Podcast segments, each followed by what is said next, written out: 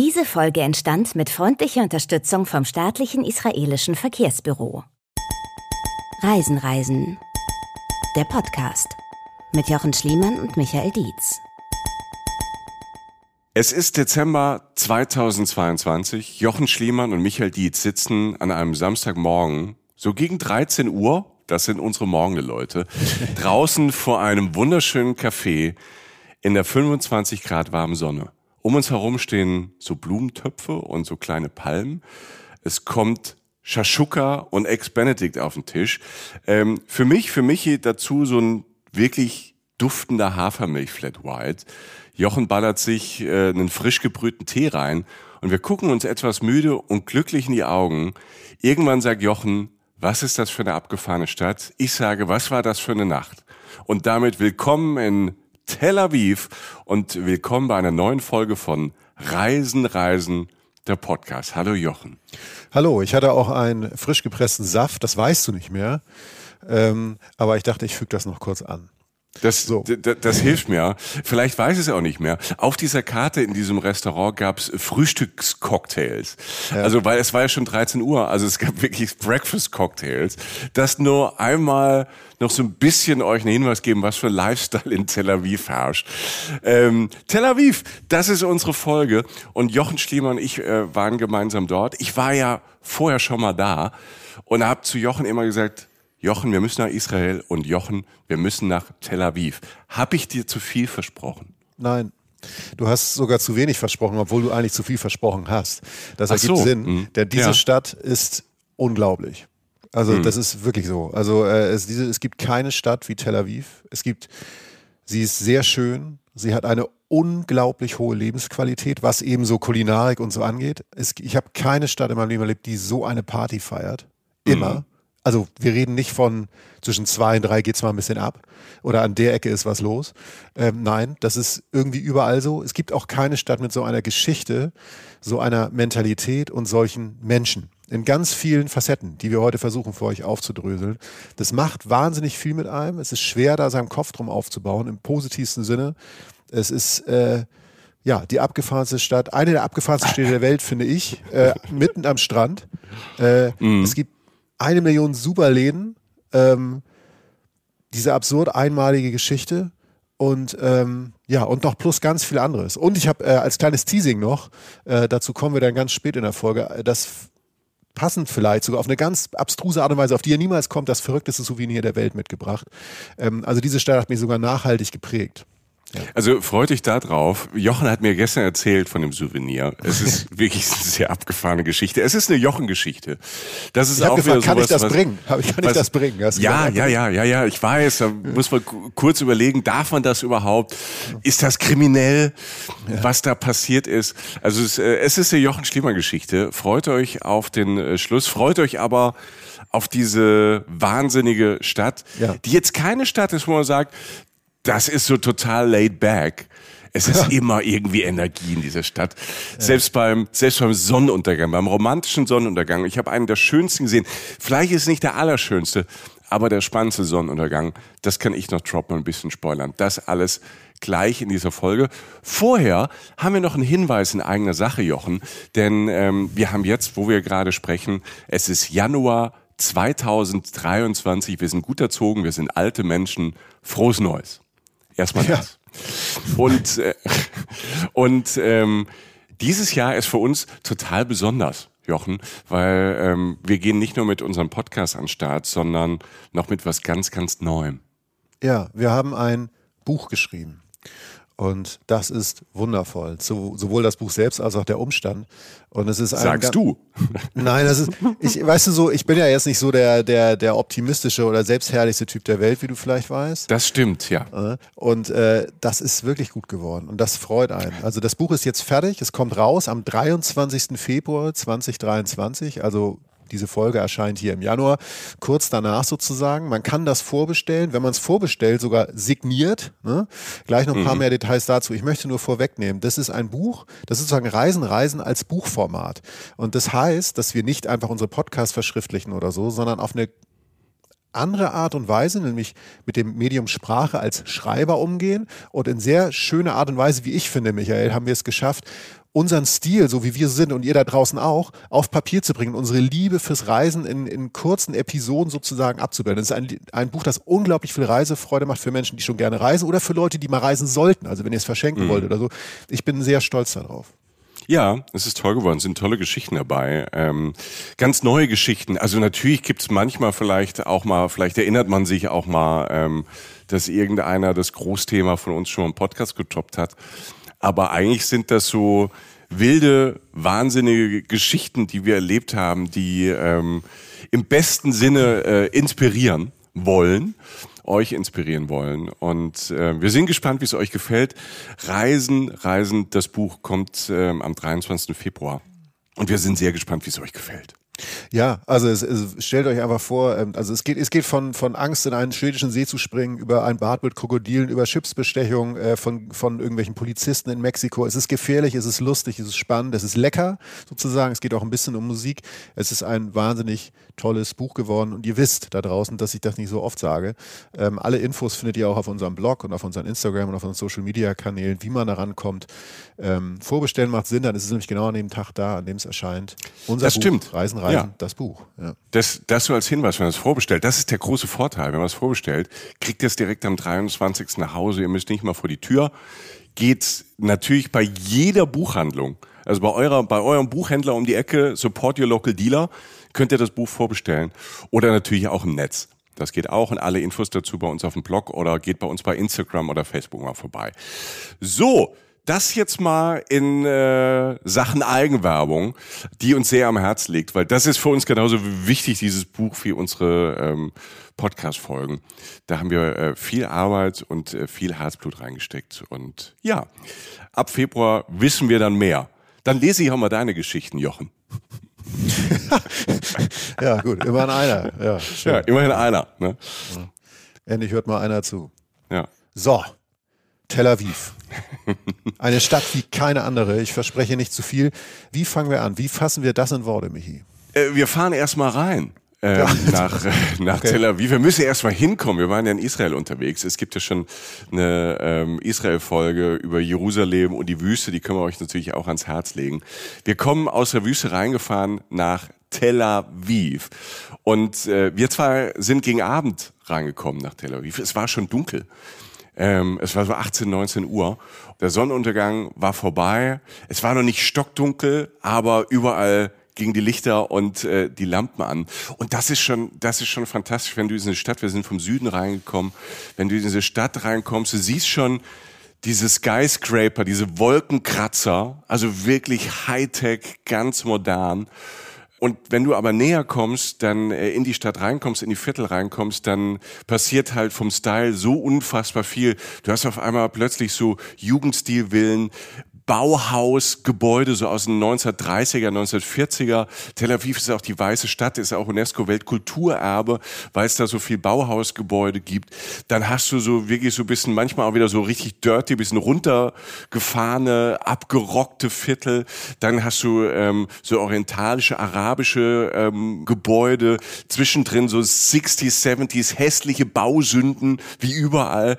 Also du kommst dann erstmal in diese Stadt reingefahren, überall bunte Lichter, es ist total viel los auf der Straße. Also die Menschen sind draußen, überall sind Geschäfte, Shops und überall gibt's was zu essen. Und wir sind so staunend ähm, da durchgefahren, so die, die, die ganzen Lichter sind so äh, auf unseren Pupillen vorbeigezogen. Wir saßen so noch im Auto drin hinter den Scheiben und, und wollten rein. Wir wollten rein ins Getümmel. Du willst sofort irgendwie dabei sein, willst sofort das spüren. Ja, man will, man will mehr und das, da deutete sich schon an, was gleich noch ein bisschen deutlicher wird, das endet nicht. Also man fährt mhm. also durch so eine Stadt, wo man so denkt, ey, coole Ecke.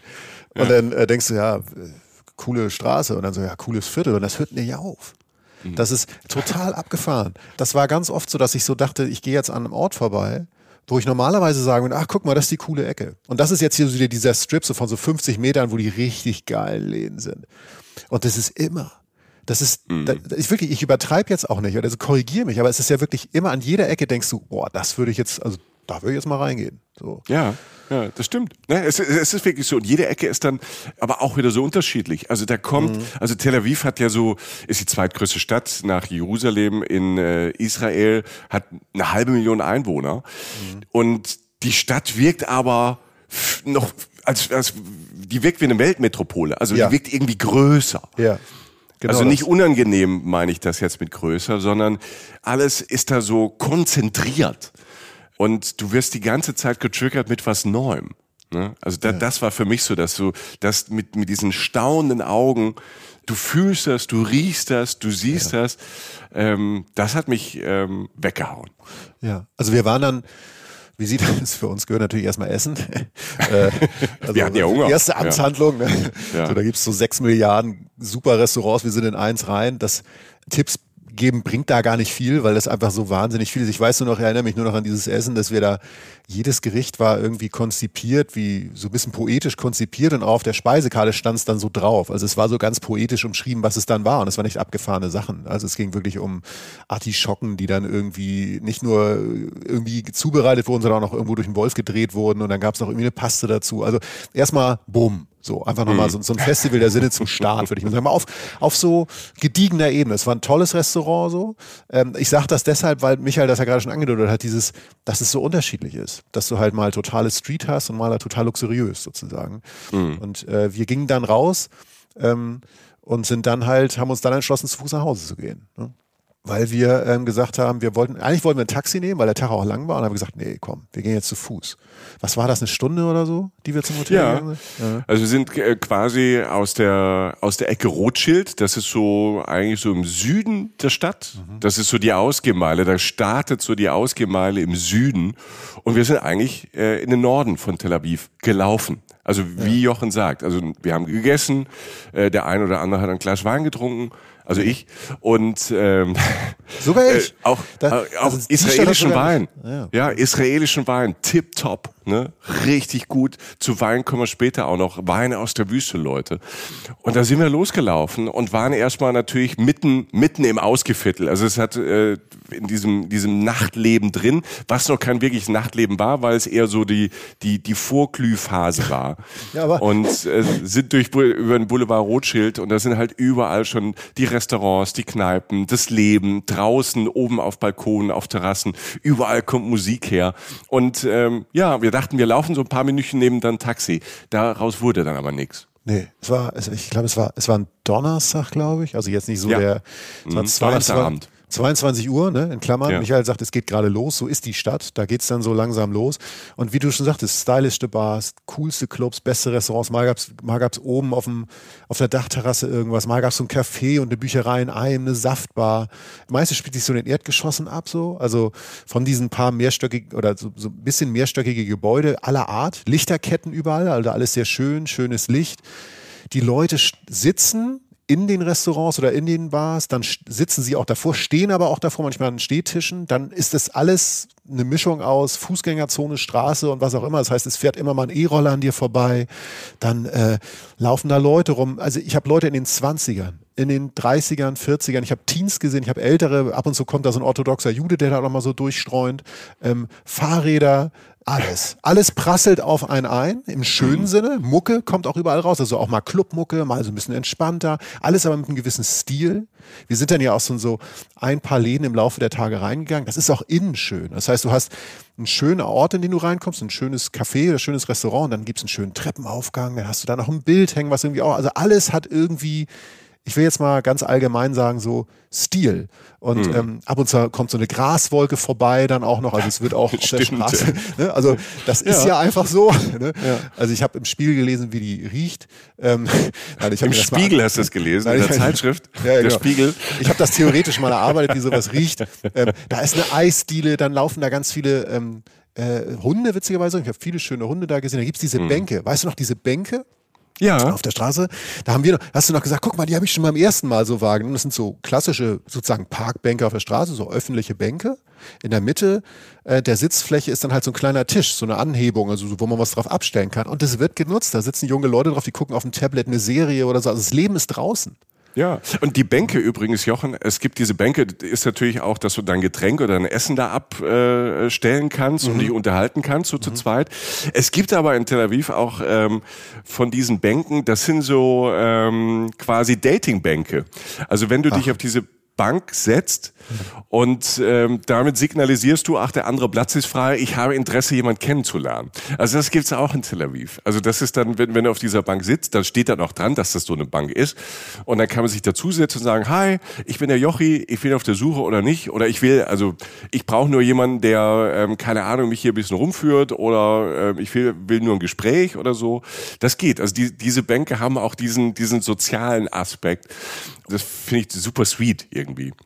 Total, ja. Also es ist, ihr merkt, das ist Leben, Leben, ich, ich kriege meinen Kopf aber noch nicht drum. Also Leben im, im schönsten Sinne, Lebensqualität in allen Altersklassen. Da waren ja auch ältere Leute unterwegs, aber auch viel, ja, viel, ja. viel, viel junge. Und, und jeder Ort ist einladend und es ist auch draußen. Es ist, also es vermischt sich so, diese, vermischen sich diese Läden mit dem Leben auf der Straße und es ist unglaublich schön und es ist eben nicht diese Gasse, in die man einbiegt, wo dann alle von mir ist auch Touristen oder Partysüchtige sich sammeln und nach 100 Metern geht man irgendwo raus und geht wieder ins normale Stadtbild rein.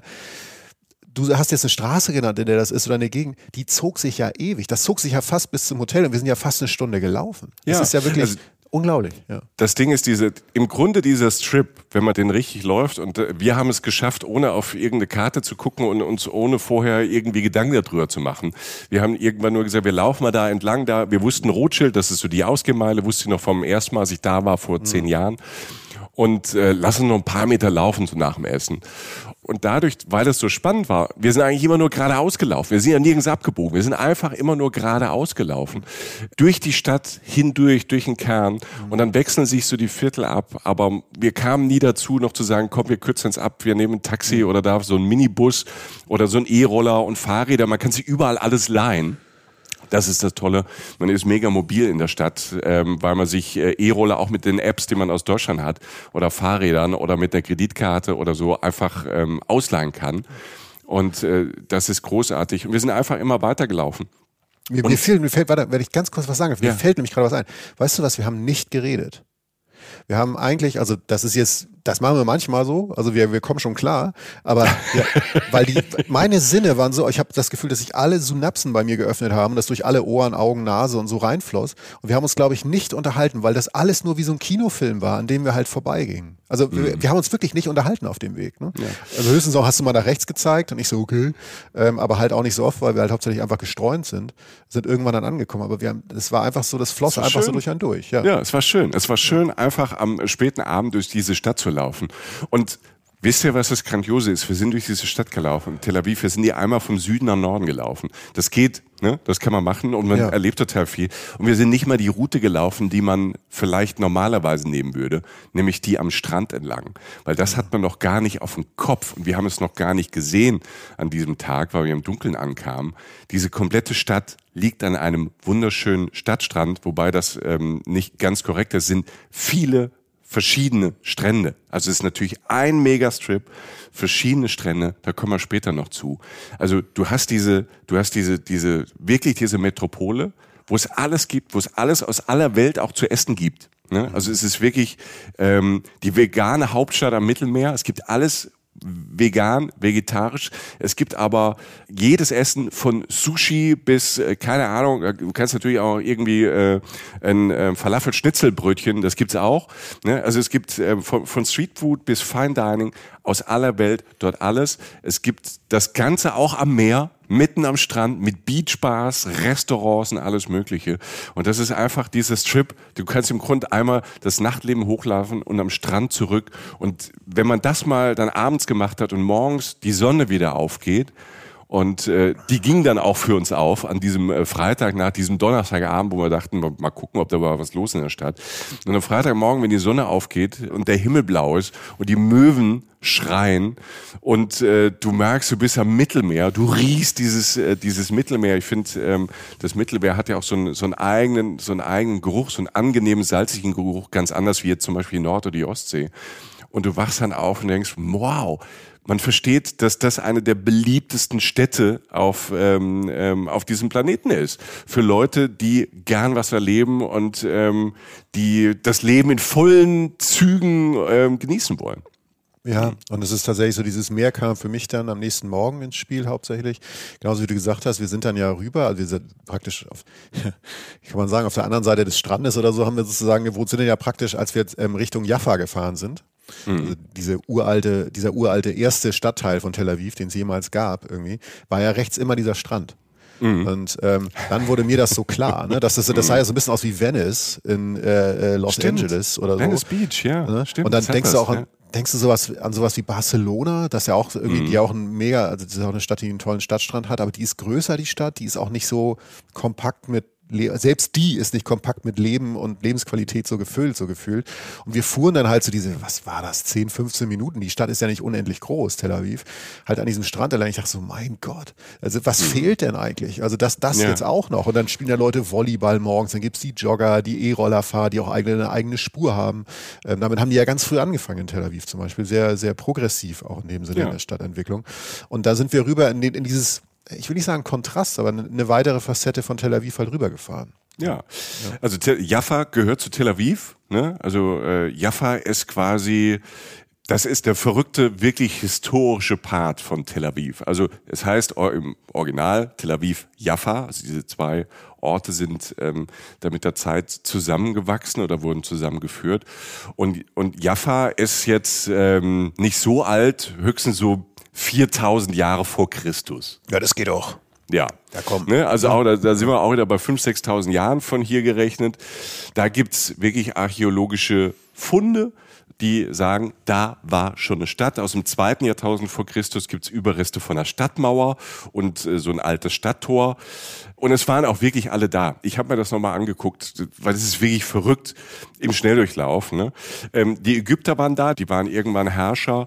Dann ähm, kam das äh, jüdische Reich von König David dazu. Äh, da gibt es Berichte, da gibt es unterschiedliche wissenschaftliche Studien, dass Jaffa da auch schon mal kurz jüdisch war. Dann kamen die Griechen, dann kamen tatsächlich die Makkabäer, also die ähm, judäisches Reich äh, Jaffa eingegliedert haben. Dann kamen die Römer, dann wurde es also eine christliche Stadt. Dann kam im siebten Jahrhundert der Islam. Dann kamen wieder die christlichen Kreuzfahrer, so im elften Jahrhundert besetzten das. Dann kamen die Mamelucken wieder aus Ägypten. Stell dir mal vor, so viele Einflüsse und es ist nicht zu Ende. Der größte Einfluss kam dann so im 15., 16., 16. Jahrhundert. Da kam äh, Als äh, wichtige Hafenstadt zum Osmanischen Reich. Dann kam im 19. Jahrhundert wieder europäische Christen, die fanden Jaffa und Juden, die fanden Jaffa toll. Und so ist da eine Fusion an Kulturen entstanden, das ist gar nicht so wirklich in den Kopf zu bekommen. Und seit 1950 gehört also Tel Aviv und Jaffa so zusammen. Und wir sind dorthin gefahren. Und wenn du dann da stehst, du atmest diese, diese Jahrtausende eigentlich sofort ein. Ja. Also es ist gar nicht groß, ne? aber es ist halt ja ein Gemälde. Ich habe erst, ich hatte mir so ein, zwei Notizen gemacht auf dem Handy, als wir da habe ich geschrieben, was ja. für ein Bild, so, aber eigentlich mhm. ist es ein mhm. Gemälde. Weil ja. du durch diesen hellen Stein gehst, ich meine Sandstein oder so, aus dem diese, diese, diese, diese kleine, dieser, dieser kleine Ort sozusagen gebaut wurde, diese Ministadt oder so.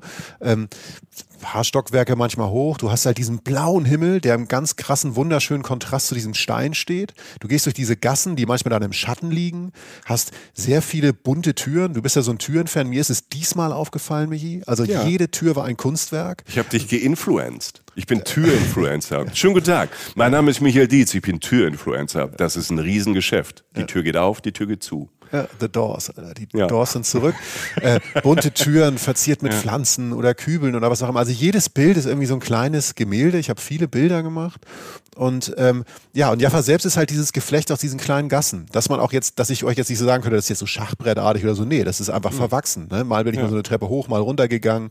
Ähm, da drin jetzt heutzutage ist, was habe ich alles gesehen? Oder was haben wir gesehen? Yoga-Studio haben wir gesehen. Ja, Künstler, Künstler haben sich da niedergelassen. Ja. ja. Also viele Ateliers und so kleine Galerien und die alle halt dann in diesen, ja, ist ja auch restauriert, ne? Das sind so Steingebäude, so aus, ähm, aus dieser osmanischen Periode, die halt da noch stehen, aber die sind halt alle zurechtgemacht. Und ich finde ja dann diese Böden dann, auch diese alten Böden, die dann in, in den Fels ähm, teilweise dann reingeschlagen sind. Und die Unterschiedlichkeit, ne? Dann hast du dieses alte Franziskanerkloster dazwischen drin aus dem 17. Jahrhundert. Du guckst auf den Hafen runter, der bis in die 50er, 60er Jahre einer der wichtigsten Häfen im ganzen Mittelmeer war. Du hast diesen Glockenturm. Mhm. Dann gibt's halt ähm, fast jeden Tag da einen Flohmarkt auch. Ähm, überall tolles Essen, tagsüber und abends. Also abends ist es auch äh, eine Wucht, weil du dann ähm, da war ich ähm, vor Jahren, als ich das erste Mal da war, hast du unten am Hafen dann auch noch eine Promenade und das ist so wie so ein, auch für abends, ne? Es hat immer mit Nachtleben ja auch alles zu tun in Tel Aviv. Da sind dann ganz viele Restaurants, Bars in so einem alten Hangar, in dem alten Hafen. Also da ist es dann tatsächlich da in Jaffa, fand ich da abends so, wenn man da essen geht und so sehr entspannt. Da war es nicht ganz so wuselig, da war es eher so ein bisschen gediegen. Da sind auch viele, viele Einheimische, die sich dann nach Jaffa abends so ein bisschen zum Runterkommen auch ein bisschen flüchten. Ja, und wenn du dann ähm, aus dem Geflecht so, so ein bisschen rauskommst auf so einen kleineren Platz, der ein bisschen höher gelegen ist, hast du auch so einen Blick mal auf Tel Aviv, also einen mhm. Blick. Ne? Also ich erinnere ja. mich, wir sind da dann so ein paar Meter gegangen, dann stehst du halt an so einem Zaun und dann vor dir, also sozusagen am Horizont, erstreckt sich so ein klassischer Ausblick halt diese Stadt. Also davor der Strand, also das links ist Mittelmeer, dann kommt der Strand und dann erhebt sich diese Stadt ne? mit diesen mal niedrigeren Gebäuden. Da gibt es natürlich auch mal ein paar Skyscraper, also ein paar Hochhäuser irgendwo. Und das ist ein sehr schöner Ort, auch um einen Blick über Tel Aviv zu haben. Das sei auch gesagt, man muss da sowieso hin würde ich sagen, ja. nach Tel Aviv. Ja, ja. das muss man machen. Und dieser Blick belohnt einen da nochmal. Eine Sache, die mir noch aufgefallen ist. Ich habe ja gerade von Hunden gesprochen da am ersten Abend. Wahnsinnig viele Katzen unterwegs in Old Jaffa. Ähm, sehr schöne Katzen. Also die wirkten fast wie so, wie so Wächter. Weißt du, immer wenn man irgendwo saß, irgendwo stand, sprang auf einmal so eine Katze aus so einer Mauer. Aber das ist also ein bisschen mystisch, ne? Also, also ich glaube, die haben so ein, ich glaube, die haben so ein Sicherheitsnetz. Ich glaube, das ist so eine Art Katzengeheimdienst, die sich auch verständigen, wo wir waren oder so. Ich habe keine Ahnung, aber überall tauchten Katzen immer auf. Aber auch immer schöne. Ne? Selbst die Straßenkatzen waren wirklich, waren wirklich schick. Ne? Das wollte ich du mir, willst du mir gerade klar machen, dass es in Jaffa ein Katzengeheimnis gibt, Jochen? Ich habe das so in meiner Fantasie so spielen lassen, als ich da so durchlief. Das macht so. ja was mit einem. Ne? Ja, ja, hat dich Ägypten irgendwie getriggert, so irgendwie diese alten ägyptischen Katzen, die jetzt seit seit 6000 Jahren da so ein Geheimnetz haben, da ja, im Mittelmeer in Jaffa. Jochen, ist das das, was du machst, wenn du schweigend neben mir herläufst? Sind das deine Gedanken? Das sind meine Gedanken, ja. Das sind meine Gedanken. Du fragst dich, wie viele verschiedene Völker und Religionen da die, diese Stadt besetzt haben. Und ich denke, ach, das sind aber schöne Katzen. Die haben bestimmt einen Geheimdienst. Ja. Naja, ist doch schön, wenn man die Realität wahrnimmt. Nee, ich finde es, ja. find es großartig. Das zeigt dann auch wieder, wie unterschiedlich so menschliche Gehirne funktionieren und was da eigentlich so passiert. Ne? Du kannst nie in Köpfe gucken. Ne? Und manchmal in so Gesprächen wie jetzt vor allen Leuten ähm, kommt es dann halt mal raus und man hat so eine Erkenntnis. Ich habe eine Lebenserkenntnis und ich denke natürlich manchmal, wenn ich mit dir irgendwo hinlaufe und äh, wir wir schweigen uns so freundschaftlich an und das ist ja ein großes äh, Zeichen eurer Freundschaft, dass wir einfach mal zehn Minuten die Klappe halten können, nebeneinander herlaufen können und ich irgendwo hinzeigen, du machst so diese Jochengeräusche. Äh, das ist ja ganz schön. Aber Was dass ich jetzt, das denn jetzt wieder? ja, okay. dass, ich jetzt weiß, dass ich jetzt weiß, dass du über Katzengeheimnisse nachdenkst, das äh, beruhigt mich auch ein bisschen, weil es könnte ja auch schlimmer sein. Es könnte, es könnte viel schlimmer sein. Es ist ein schöner Ort, diese Ecke. Ähm, man hat einen Schön, wie das Thema wechselt, finde ich gut. Nein, ich wollte es nur abschließen.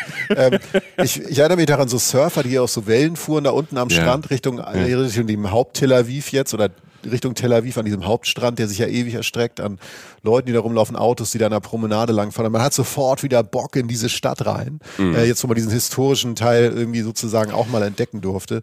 Ähm, ich erinnere noch mal daran, ich habe es einmal schon gesagt, aber was sich tatsächlich eingebaut hat, war wirklich ich war an vielen Orten, wo so, so eher so Sandsteingebäude sich mit dem Himmel verbinden, aber ich habe selten diesen Kontrast so schön wahrgenommen, wie dieses strahlende, leuchtende Blau da am Himmel und dieser Stein dieser alten Stadt. Es war wirklich, wirklich schön. Und es ist eine schöne Stunde, zwei Stunden, die man da verbringt. Vielleicht geht man auch essen, hat man einen schönen Blick und dann will man mhm. wieder rein. So, ja. ja. Und äh, gar nicht weit weg von Jaffa. Wir sind nämlich dann ähm, gar nicht so eine halbe Stunde weiter wieder wieder rein. Wir sind sehr viel gelaufen. Hier ja. unsere Schritte-App, ähm, die hat sich ganz schön gewundert. Der hat gesagt, Leute, was ist mit euch los? Frag mal die Katzen, ne? Also die mussten da ja, die müssen da ja auch hinterher. Ne? Ja, na egal, ich höre jetzt auch. Ja, danke. Äh, wir sind weiter im nächsten Stadtteil und das ist auch wieder ein schöner Kontrast und das zeigt, wie unterschiedlich, wie divers einfach Tel Aviv ist. Ähm, nach Florentin. Florentin, ja. Stadtteil auch im Süden und das, äh, das ist wieder, wenn, wenn du dieses rausgeputzte Alte, dieses, dieses schön gemachte Jaffa siehst, was natürlich auch so, wenn du in die, in die Hinterstraßen geht, wird so ein bisschen, wird, wird, wird's wieder ein bisschen rauer und ein bisschen echter, was ich ja immer sehr, sehr mag, äh, wenn das echte Leben da ähm, stattfindet. Und in Florentin ist alles irgendwie so ein bisschen echtes Leben plus ähm, ganz viel Künstler, ganz viel kreative, abgefahrene Leute. Und was wir dort gemacht haben, ist, ähm, wir haben eine Graffiti-Tour gemacht. Street Art Tour. Ja. ja ich habe dir das gar nicht, ich bin gar nicht so, na, ich würde es nie machen. Also es war genau so ein Ding, wo du so reinrutscht und du dankbar bist, es äh, gemacht zu haben. Ich bin gar nicht so der Typ, der jetzt jetzt automatisiert, sage ich mal, überall Street Art abgeht oder so. Ne? Mhm. Ne? Klar, wenn man wie ein Banksy irgendwo in der Stadt ist, dann gucke ich mir den auch an, so ne? wie in Neapel ja, oder ja. so. Ne? Aber ich bin jetzt nicht so der Typ, das ist jetzt nicht so meine erste Anlaufstelle und ich bin Gott froh, dass ich das gemacht habe, weil es ein sehr schöner Weg durch dieses Viertel war. Was, wie du schon sagst, eine extreme Realness hat, also sehr echt, äh, auch so ein bisschen schmutziger ist so als die polierte Altstadt zum Beispiel. Und es war ein äh, wunderschöner Weg eigentlich ja. äh, durch Florentin.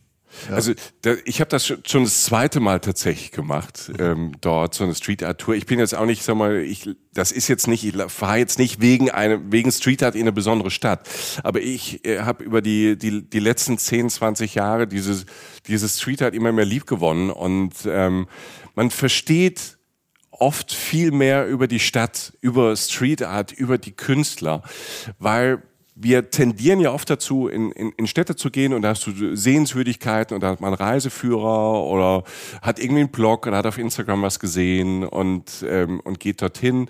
Und äh, so Städte oder auch Regionen, die, die machen ja, die bauen ja schnell so ein Bild auf, wie so eine Stadt ist. Ähm, ich finde, über die Street Art kommt man so ein bisschen hinter die Kulissen der Städte und ähm, auch zu den Problemen der Städte und was die Leute, was die jungen Leute da bewegt.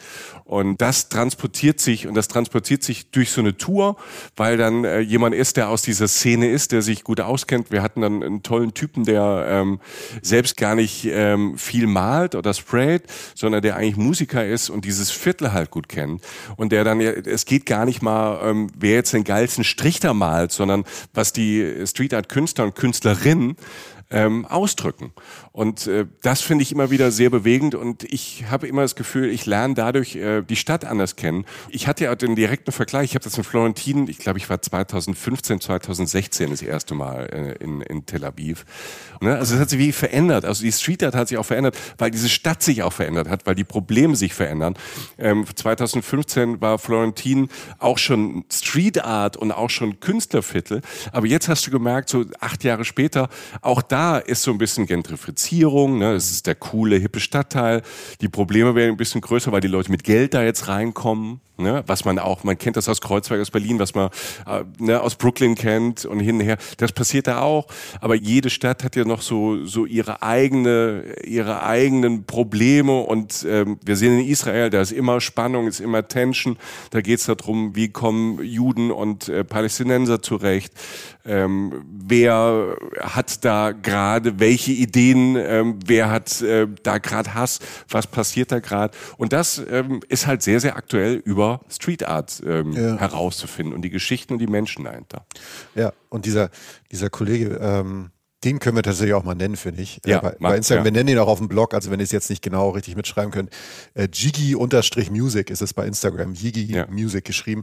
Genau, der Kollege ist Musiker, und hat, wir haben tatsächlich genau das gelernt, was du gerade gesagt hast. Der hat es genau das erzählt. Ihr kennt das Spiel. Also das ist so, ein Viertel ist arm, bisschen verwohnt. Das können sich Künstler, Künstlerinnen noch leisten. Die gehen dahin, werden kreativ, alles wird cool. Auf einmal kommen die Reicheren und die Wohnungen werden teurer und so bewegt sich ja immer alles so. Mhm. Und der hat davon einfach so ein bisschen erzählt, wie er es als, als junger Musiker da so macht. Und er hat einen ganz entscheidenden Satz für mich gesagt, der so hängen geblieben ist über Tel Aviv, weil Tel Aviv ja, wie gesagt, oder eigentlich hat er sogar zwei gesagt. Der erste erklärt den zweiten. Der erste sagt nämlich, er hat zu mir gesagt, wenn du hier hingehst, bist und manchmal Schwierigkeiten hast, dich auf was zu konzentrieren, weil dich Sachen ablenken, dann wird es in Tel Aviv manchmal ein bisschen schwierig, weil immer um dich rum sechs Sachen passieren. Mhm. Es passiert, mal hupt ein Auto, mal diskutieren welche, mal kommt da Musik, mal geht einer dafür vorbei, mal riecht's gut, sonst was. Also es passiert immer irgendwas. Und das andere, was er sagte, Tel Aviv ist eine Phase. Insofern, mhm. also mehr, mehr als also du entscheidest dich nicht zwingend dein Leben in Tel Aviv zu verbringen, sondern eine Phase deines Lebens in Tel Aviv zu verbringen. Wie gesagt, da sind auch alte Leute unterwegs, in dem Viertel nicht so, aber Tel Aviv ist so intensiv und auch äh, Florentin als Viertel, dass das wirklich vor allen Dingen halt äh, in diese Phase reinläuft, entweder sei es auf Reisen, da ist das weiter gefächert oder halt in eine jüngere Phase, in der er jetzt war zwischen, sag ich mal, 20 und 35 oder so. Aber die Älteren sind da auch unterwegs, aber ich fand das interessant, dass er es gesagt hat, weil es halt so intensiv ist, weil so viel Kreatives passiert. Ja. Mhm. Also, sind, ja. Ja. Kann man nur empfehlen. Diese in Florentin, diese, ähm, da gibt's verschiedene, verschiedene Leute, die das anbieten, find, finden wir überall im Netz. Ähm, also diese Street Art Tour zu machen, das ist jetzt auch kein Geheimtipp mehr, ne? Ähm, aber es ist ähm, wirklich, wirklich äh, inspirierend. Also ja, du stehst, da gab's so zwei, drei neue Gebäude, da standen wir so zwei, so zwei neuen Wohnhäusern und dann drehst du dich um, dann ist auf so einem alten Gebäude oben sind so zwei Augen drauf, zum Beispiel raufgesprüht von irgendjemandem, von dem ich gar nicht wüsste, wie er da hochgekommen ist oder sie. ähm, aber du wirst beobachtet und will sagen, wenn du genauer hinguckst, dann hast du diese zweite Ebene der Stadt, die das fast kommentiert, was da vor dir passiert, sozusagen. Ne? So. Mhm.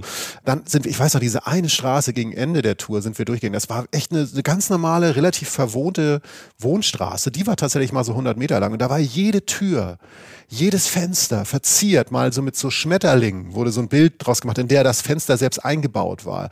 Mal standen da Sprüche, mal waren da auch wirklich politisch relativ krasse Botschaften oder so.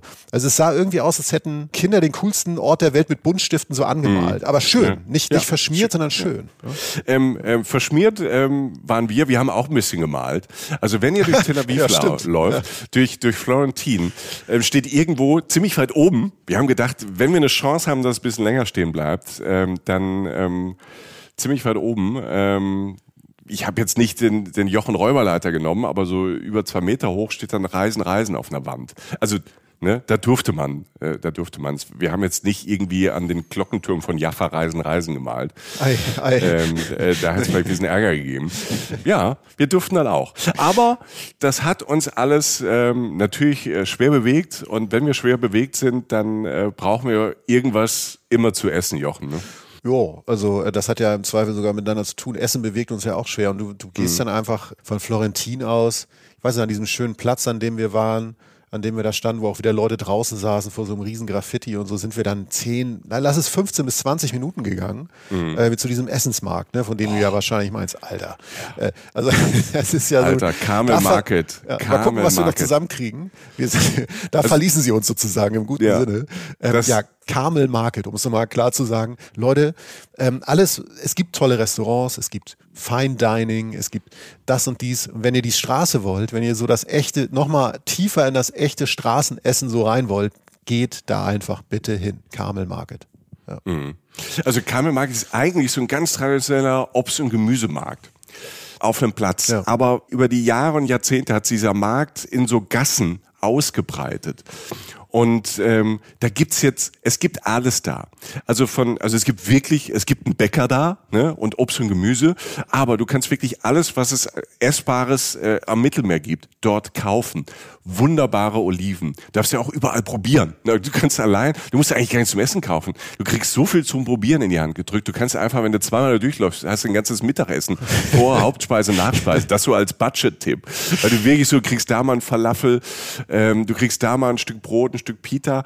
Aber es ist wirklich aus aller Welt erstmal so die Basics da. Wir haben syrisches, wir haben äh, da auf dem Markt, ähm, weil wir haben wirklich eine Flasche, eine Flasche literweise mitgenommen, Jochen und ich, weil es so lecker war. Mhm. Syrisches Olivenöl. Alter, das, das, das hat so, so gut geschmeckt. Wir waren an so einem Stand, arabischer Typ, und der hatte, der hatte Öl aus dem ganzen Mittelmeer. Und dieses syrische Öl, der hatte auch Oliven, das war so, so lecker. Äh, Kaffeeleute, die eigenen Kaffee rösten. Also das müsst ihr vorstellen, so Gassen sind manche so, so offene Läden, manchmal so, so Geschäften in Gebäuden drin, manche so ein bisschen Open Air, so ein bisschen aufgebaut. Es ist voller Menschen, da ist richtig was los ich fand diesen Ölmenschen besonders cool. Ja. Und was ich besonders super fand, war so eine jemenitische, also so Bäckerjungs aus dem Jemen. Die haben da eine Bäckerei und du kannst da so reingucken und die backen, die backen da so ein spezielles Pita, spezielles Brot, ähm, was du direkt probieren kannst, so warm, kommt direkt aus dem Ofen und dieser Teig hat so Blasen geworfen und ähm, der, ja. Mhm. ja, das das war so, das hatte das so eine tolle, geil, ne? das war eine tolle Konsistenz, also eine Pita, die ich so nie gegessen habe, weil sie halt aus dem Jemen kommt und man im Jemen nicht so reisen kann. Aber das meine ich halt. In Tel Aviv weil halt aus Israel Juden aus aller Welt, aber auch ähm, Araber aus aller Welt dann ähm, leben. Ähm, mal besser, mal schlechter, dazu kommen wir vielleicht nochmal später. Aber da auf dem Markt ist alles zusammen. Es geht ums Essen, es geht ums Trinken, es geht ums Verkaufen, es geht um Kunden, es geht manchmal ein bisschen ums Falschen, das ist auch super. Also ihr, ihr merkt, ich, ich hätte da stundenlang einfach, ähm, und wir haben ja, wir waren, glaube ich, auch stundenlang. Ich wollte gerade sagen, vielleicht waren wir das sogar. Ich weiß, ich, ja. ich habe irgendwann den Überblick. Ich weiß noch, es gab eine Situation, die für mich so, so beispielhaft, wir, wir standen da, du, du hattest gerade wieder eine Schale mit Streetfood in der Hand, in so einer, einer der engsten Gassen, also wirklich, wirklich so Leute so Trauben von Menschen durchschieben und dann fuhr dieser, dann kam uns entgegen ein rückwärts fahrender Gabelstapler. Das war auch düt, stark, düt, ja. Düt, düt, ne? So und denkst du, oh Gott, wie soll der da durch? Weil es ja halt auch einfach ein normaler Markt ist. Also es ist mhm. ja jetzt nicht irgendwie, ne, so, es ist einfach ein, die Wurzeln sind ein normaler Markt und der fuhr dann rückwärts dadurch, alle drängen sich beiseite. Es war kein Problem. Irgendwo hinten pumpte Clubmusik aus dem Gemüsestand raus. Ich, also, oder beziehungsweise daneben war ein Essenstand neben dem Gemüsestand. Dann hat er auf der anderen Seite ein Opa ein paar Granatäpfel verkauft. Dann halt diese Bäckerei. Es ist wirklich äh, in jeder, auch wieder alle Sinne sind unterwegs. Ne? Ja, und es war abgefahren. Wir waren an einem Freitag dann auf dem Markt und da ähm, an einem Freitagabend beginnt Schabbat. Ja. Und Schabbat ist äh, im, im Judentum der siebte Wochentag. Das ist ein Ruhentag. Also wie bei uns eigentlich so traditionell der Sonntag. Ne? Also von der Tora her, von der Heiligen Schrift heißt, man soll da keine Arbeit verrichten an dem Tag. Sagen wir, die sehr orthodoxen und eher konservativen Juden, die ruhen dann auch wirklich. Ne? An diesem Schabbattag, also wenn die Sonne untergeht an, an einem Freitagabend, dann wird äh, geruht. Das ist vielleicht bei den Konservativen so und teilweise merkst du es auch, auch in der Stadt, also teilweise auch in, in Tel Aviv, noch viel mehr merkst du das in Jerusalem oder in Haifa oder sonst, weil dann auch der öffentliche Verkehr halt ähm, zumindest von jüdischer Seite dann runtergefahren ist. Natürlich äh, die Muslime, die Taxifahrer, die fahren weiter oder die Busfahrer, die können auch. Es gibt auch in Hotels so manchmal so Schabbatprogramme, also konservative Hotels, dann dann hält der Aufzug nur in jedem zweiten Stock oder ähm, es wird halt normalerweise das Leben so ein bisschen runtergefahren, es soll geruht werden, religiösmäßig. Tel Aviv ist jetzt aber zwar auch eine religiöse Stadt, aber auch genau das Gegenteil. In Tel Aviv wird halt dieser Ruhetag Tag genutzt, um zu feiern. Und zwar so richtig zu feiern, weil es wird ja sonst auch immer gefeiert. Und da wird dann halt auch schon an diesem Freitagnachmittag ordentlich gefeiert. Auf diesem Markt gibt's halt so Essenstände, da gibt's aber auch Weinstände und Sektstände.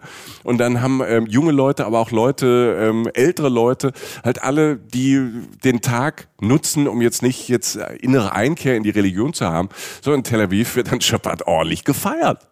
Und deshalb ähm, bis gestern nachmittags da ähm, äh, Tomaten kaufen und links ist irgendwie gibt's cooles Streetfood und die Leute haben halt ähm, reißen halt die Sektflaschen auf und feiern das Leben. Und das ist für mich so, für mich ist dieses Tel Aviv sind halt Menschen, sehr positive, sehr viel schöne Menschen. Alter, warum sind da so viele schöne Menschen? Wir sind ähm, oft da entlang gelaufen, Männer wie Frauen auch wieder, gut aussehend, ähm, die da über die Märkte laufen. Also da ist ein Mix an Leuten, die sehen erstmal gut aus, die sind sehr freundlich, sind sehr direkt.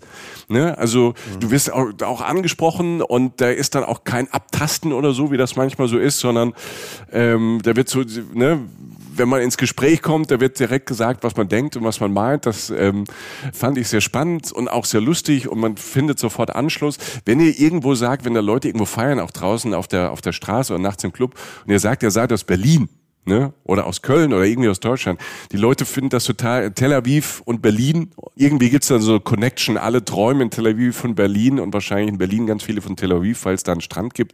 Aber es ist wirklich das Leben feiern, freundlich sein, die Leute mitnehmen, zusammen feiern. Das, das hat selbst auf diesem Markt, wo es eigentlich um Essen geht, hat mich das nachhaltig beeindruckt. Ja, es ist sehr viel im Jetzt. Ne? Mhm. Die Leute leben den Moment und das ist, äh, das ist dann halt mit den schönsten Läden, die man so sieht in der gesamten Stadt oder auch mit dem besten Essen dann in dem Moment oder halt eben den Moment halt zu genießen, es rauszulassen, wenn man was denkt und so. Das ist alles sehr, sehr, sehr, sehr jetzt. Das passt vielleicht mhm. auch zu diesem Thema mit der Lebensphase oder so, aber es ist, das ist auch eine Einstellung, die die Leute da haben. Äh, also das ist eine Mentalität, die man da mitkriegt und die ja. ich in der Intensität persönlich noch nie irgendwo erlebt habe. Das ist definitiv so. Ich, ich nenne mal kurz noch, bevor du, äh, bevor wir gleich noch mal, vielleicht noch mal so ein bisschen ins Nachtleben so reinspielen, ja, ja. nenne ich noch mal kurz äh, das, was ich zum Thema Nachtleben bzw. Vornachtleben beisteuern kann, nämlich äh, Thema vierte Mahlzeit, Leute. Mhm. Knaffee hieß das. Ich weiß, wir haben so viel gegessen, aber du hast ja von diesen Teig genannt. Ich habe, das war auch eine Süßspeise letztlich. Ja, wir haben ganz viel auch herzhafte Sachen ja. gegessen, aber Knaffee war ich habe das nochmal nachgeguckt, so ganz dünne Nudeln, so haardünne Nudeln irgendwie, die aber eigentlich eher wie ein Teig rüberkommen, die so dünn sind und so verarbeitet sind, dass es eigentlich eher ein Teig ist, wo du dich nur manchmal fragst, was ist das für eine Konsistenz? Plus Ziegen- oder Schafskäse, geklärte Butter und dann so ein Zuckersirup mit Gewürzen und Zitrusfrüchten.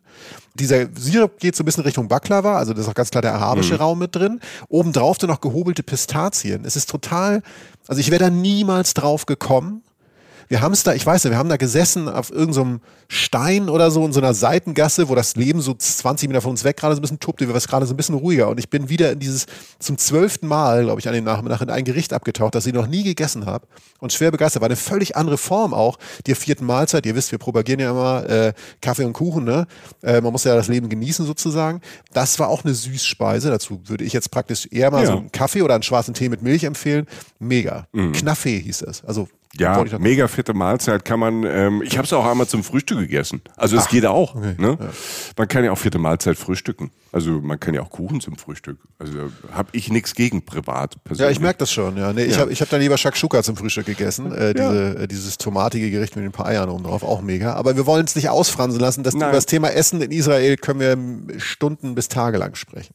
Ja, irgendwann wird es eine Essen-Essen-Folge Israel. Irgendwann in den nächsten Jahren, wenn wir das machen, wenn wir da wieder hinfahren, wird einfach in eine Woche gegessen. Okay. Ja, da gibt's keinen Widerspruch. Das, das gefällt mir. Ich will mit euch ganz kurz noch ins Nachtleben abwandern, weil ähm, wir bringen Jochen Schliemer kurz ins Bett. Und äh, wir zwei waren essen und da war es irgendwie so 10 Uhr und wir, wir hatten schon so, einen, so einen wilden Tag hinter uns. Wir sind wirklich viel gelaufen. Und Jochen, du hast gesagt, Alter, wenn du musst, dann geh vor die Tür. Ich bleib zu Hause. Ich dachte, ich muss einmal, einmal noch mal raus. Es war so 10 Uhr nach ich so. Ich will jetzt noch mal äh, bisschen durch die Bars und so. Das Lustige ist, ich bin dann um 10 Uhr bin ich in eine Bar rein. Das war, war das Samstagabend, 10 Uhr, dachte, komm in der Bar. Ich war der Einzige. Mhm. Also ich war erstmal allein. Also es ist eine super Bar, die Aria Bar, eine super Bar, aber 10 Uhr ist für einen Samstagabend tatsächlich definitiv zu früh in Tel Aviv. Also die, wenn die Nachtleben sagen, meinen die, glaube ich, Nachtlegen. Das war nicht so schlimm, weil ich konnte mich ein bisschen mit den Leuten in der Bar, die da gearbeitet haben, äh, die waren sehr freundlich zu mir. Da haben sie ein bisschen gewundert, äh, weil normal wird erst noch feucht durchgewischt um 22 Uhr. Da saß da aber schon so ein Typ. Und dann habe ich mit denen gesprochen, wo die so hingehen und die waren so zwischen 30 und 40. Und äh, die haben mich da einfach weitergeschickt und so, so bin ich so von Bar zu Bar und von Club zu Club. Und zwei möchte ich noch mal nennen, ähm, die die, wirklich ähm, cool war. Die Number One Bar. Das ist eine Bar, wenn ihr so ein bisschen darker mögt, wenn ihr wirklich Leute gucken wollt, ähm, die ganz unterschiedlich ausgelassen und bisschen, bisschen, bisschen Gothic-mäßig, aber jetzt nicht, nicht zu schlimm, aber halt bisschen schräg, wenn ihr schräg feiern wollt, bei guten Cocktails, ähm, das ist die Number One Bar. Und äh, wo man später, was äh, total lustig war, die, die ähm, Kuya Alma Bar und das ist auch gleichzeitig ein Club und äh, da war an dem Abend LGBT-Party. Da ist mir nochmal aufgefallen, weil das äh, hatte, hatte ich gar nicht mehr so auf dem Schirm. Tel Aviv ist die LGBT-Zentrale am Mittelmeer. Das ist im Grund die, die LGBT-Hauptstadt, also die größte Pride ähm, am Mittelmeer gibt's ähm, jedes Jahr in Tel Aviv. Da sind da 250.000 Leute, also die Stadt hat knapp 500.000 Einwohner und 250.000 äh, Leute ähm, kommen da zur Pride. Muss man auch sagen, Homosexualität ist natürlich in, in, in der Ecke, ne, in sehr konservativen Ecken, religiös sehr konservativen Ecken, echt schwierig. Ne? Ähm, und Tel Aviv ist da, wo man sich trifft, wo das ganz offen ist, wo es ganz viele ähm, coole Bars gibt, wo es äh, diese Partys gibt.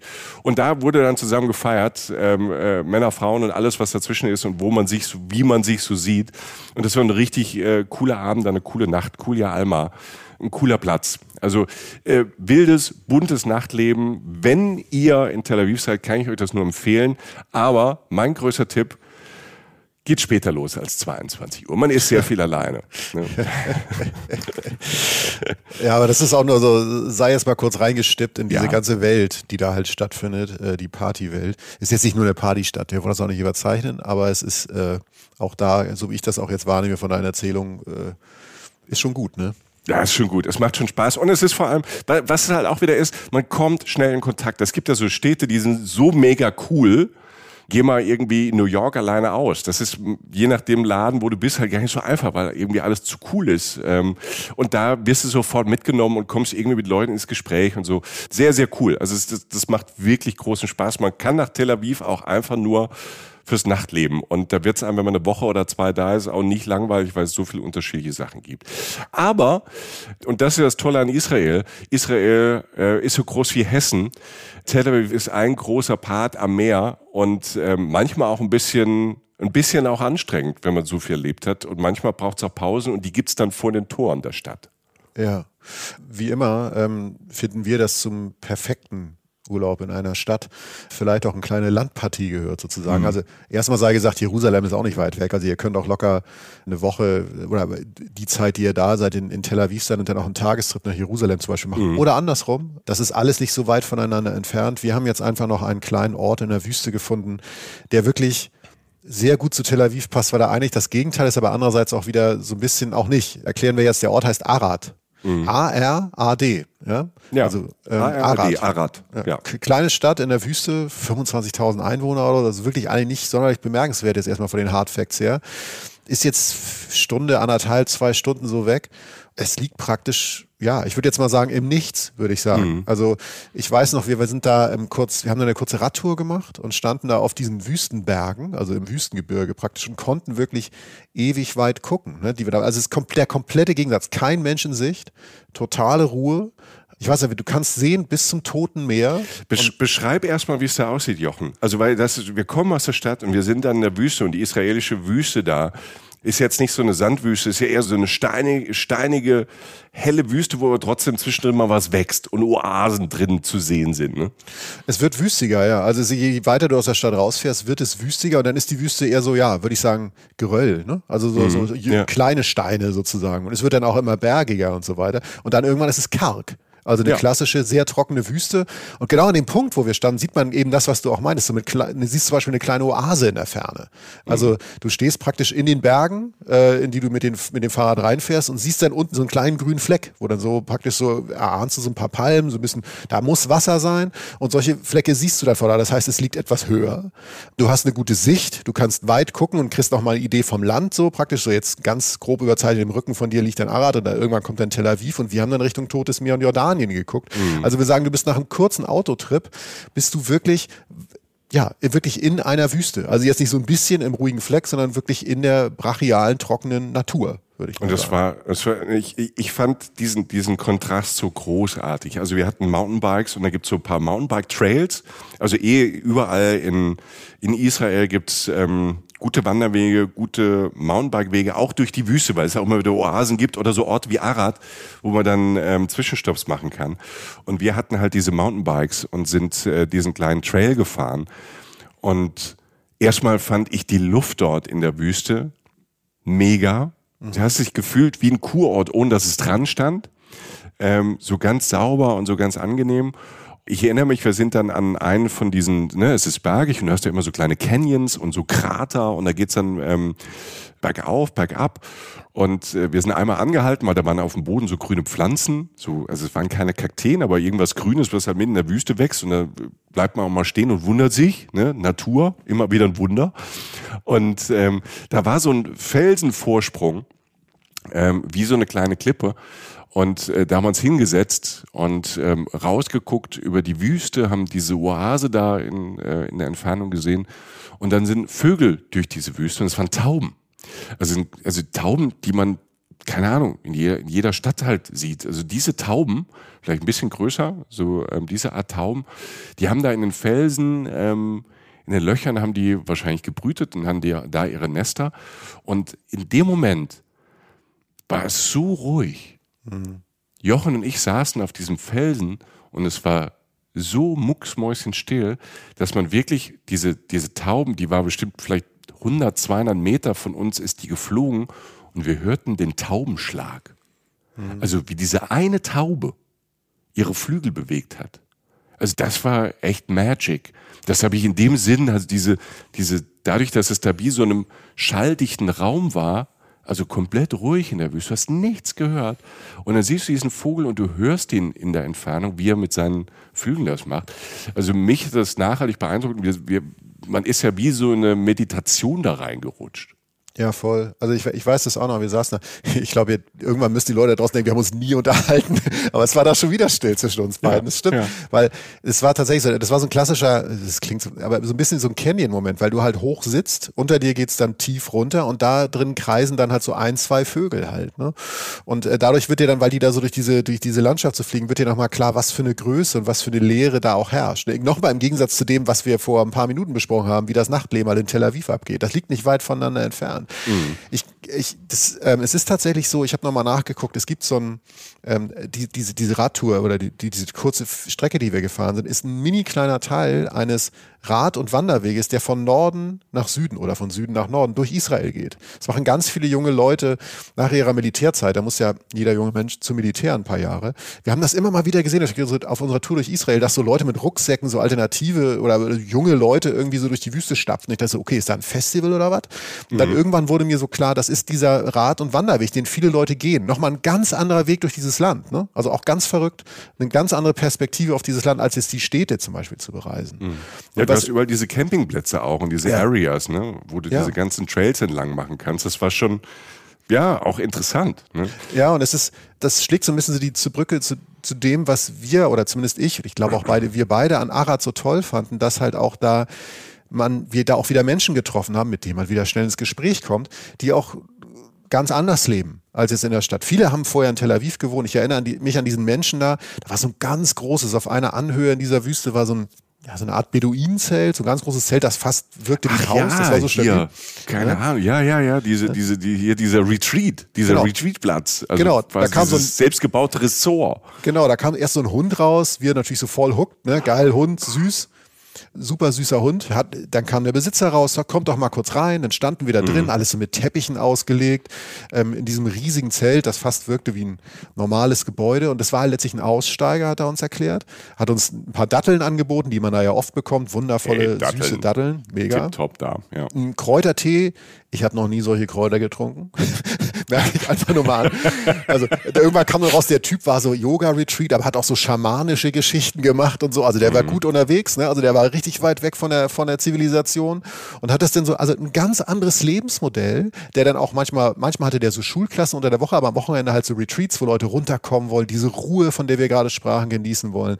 Also so eine Spirit Lodge, irgendwie mhm. irgendwas mit Peace stand, glaube ich, auch noch auf dem Namen mit drauf. Also sehr interessant. Spirit Lodge trifft das, finde ich, wieder, das finde ich am besten beschrieben. Das ist, ist es Spirit doch, Lodge, ja, ja. ja, Der war richtig auf Spirit, ey. Ja. Und, und, und ich, ich, weiß, ich weiß, da saß ich da einmal in so einem Sessel, als er uns eingeladen hatte, guckte aus diesem Zeltfenster raus, war so ein Schachbrett, so ein paar Blumen, draußen war da noch so eine alte, so eine alte Hollywood-Schaukel in der Wüste, die so ein bisschen verlebt war, wo aber Leute dann auch wahrscheinlich am Wochenende drauf sitzen. Also ein wunderbarer Ort, um zur Ruhe zu kommen, um einzukehren, auch um runterzukommen von der Stadt vielleicht. Mhm. Ähm, und ein, weiß nicht, wir, du fährst dann, wir sind dann, das war minimal außerhalb des Ortes Arad, sind dann, wir sind dann zurückgefahren, so zehn Minuten mit dem Auto durch diese Wüste, also über eine Straße, aber durch diese, diese Steinwüste sozusagen und kommen nach Arad rein. Und da in so einem Wohngebiet wohnte auch wieder ein spannender Mensch, der einfach, ähm, da in einem Wohngebiet, in seinem Wohnhaus praktisch unter im unteren Stockwerk eine Art Restaurant aufgemacht hat, aber nicht jetzt so mit à la carte Essen, sondern mit so Gemeinschaftsessen, wo es jeden Abend